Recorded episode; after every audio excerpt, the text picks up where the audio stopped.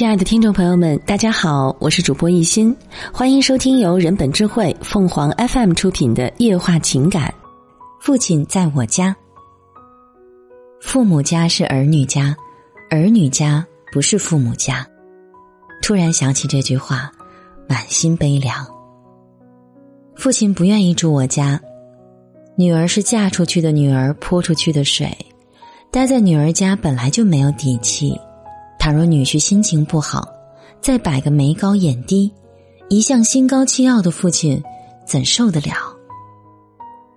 以前父亲只是送东西给女儿，踩进女儿的门，第一茬香椿，第一茬韭菜，自家地里的蔬菜，东西送到，立马回乡下。可自从母亲走后，父亲像是眼看着稀里哗啦就老得没了形样，不再利索。不再健谈，整日里就默默的坐着，各种病也乘虚而入，将父亲捉弄得狼狈不堪。父亲独自待在老家，别说能不能按时把吃喝送进嘴里，单就他的安全，也叫人放心不下。决定让父亲进城跟我们一起生活，得看着他一日三餐到口，睡觉起床正常。为了我自己的心安，他必须跟我进城，也顾不上他多么离不开老家，离不开身边的熟人。在多少人都没有说服父亲进城的情况下，我自己板着脸，声色俱厉的开了口：要么进养老院，要么来我家，二选一，不允许独自待在老家。我不解释，话也不多，只是传达自己的决定。父亲低着头，双手交叉，俩大拇指交流了很久，抬起头说：“去你那里。”他跟村里所有老人的心里一样，只有摊上忤逆的子女没人管，万不得已才进养老院。松了口气，只能这样强迫他了。我声音一大，脸色一难看。他就没有了坚持，乖乖就范，屡试不爽。就像我小时候玩耍的时候，母亲喊了多少次都充耳不闻，可再疯再野再没过瘾，父亲黑着脸一出现，不等他开口，我就灰溜溜回家了。曾经威严无比的父亲，莫非是在偿还亏欠我的威严？每天看着父亲，我的思想就抛锚了。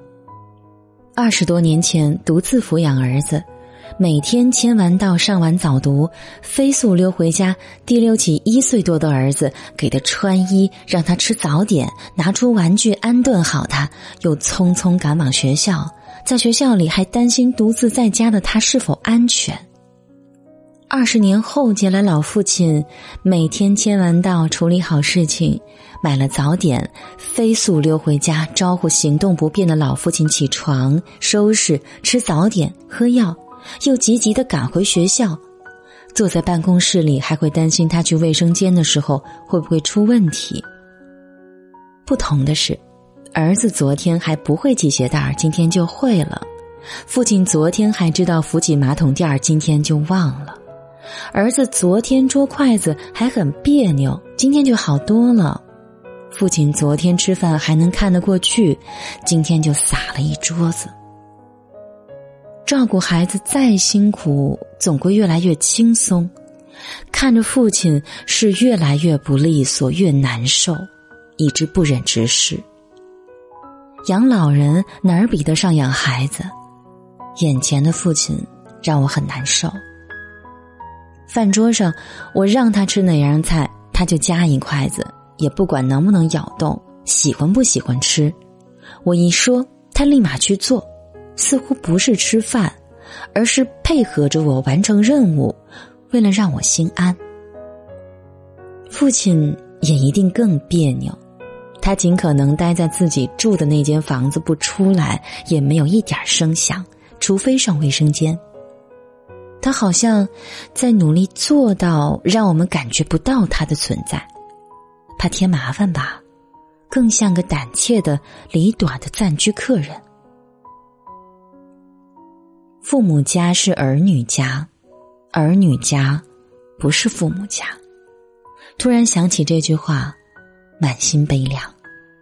老了，邋遢了，这是父亲说的最多的一句话。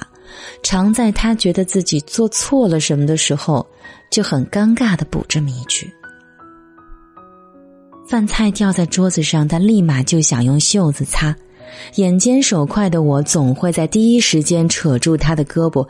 为了防止这招，我就坐在他旁边吃饭。我知道他急于去痕是不好意思，在女儿面前的利索形象还得维持。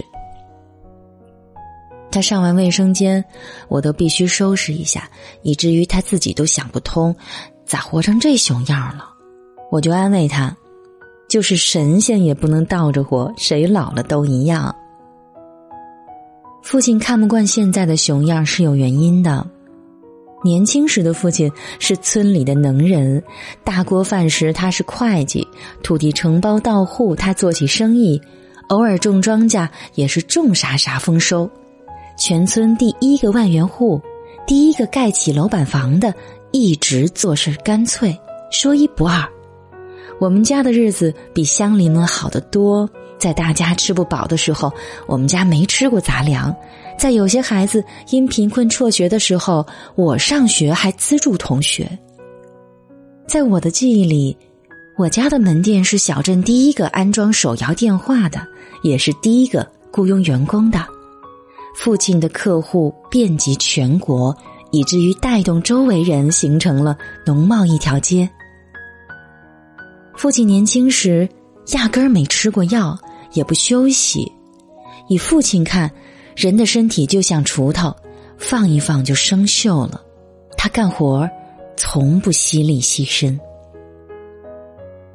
曾经的父亲只手撑天，如今的父亲对付不了筷子。曾经的父亲以自己的智慧给我们创造了富裕的生活。如今的父亲，事事都离不开我们的照顾。风风火火、无比干练的父亲，怎能接受眼前的自己？浇花时颤颤巍巍，水洒了一地；收拾桌子，该扔的留着，不该扔的不见了；照顾孩子，反过来孩子搀扶他上厕所，帮他处理事情。闲不住的他，有时真的想给女儿帮忙啊，却忙活的自己手忙脚乱，只是添乱。父亲在我家很客气，很小心，让人心疼。听众朋友们，无论你是开心还是难过，不管你是孤独还是寂寞，希望每天的文章都能给你带来不一样的快乐。你也可以关注我们的微信公众号“情感与美文”，收听更多内容。我们下期再见。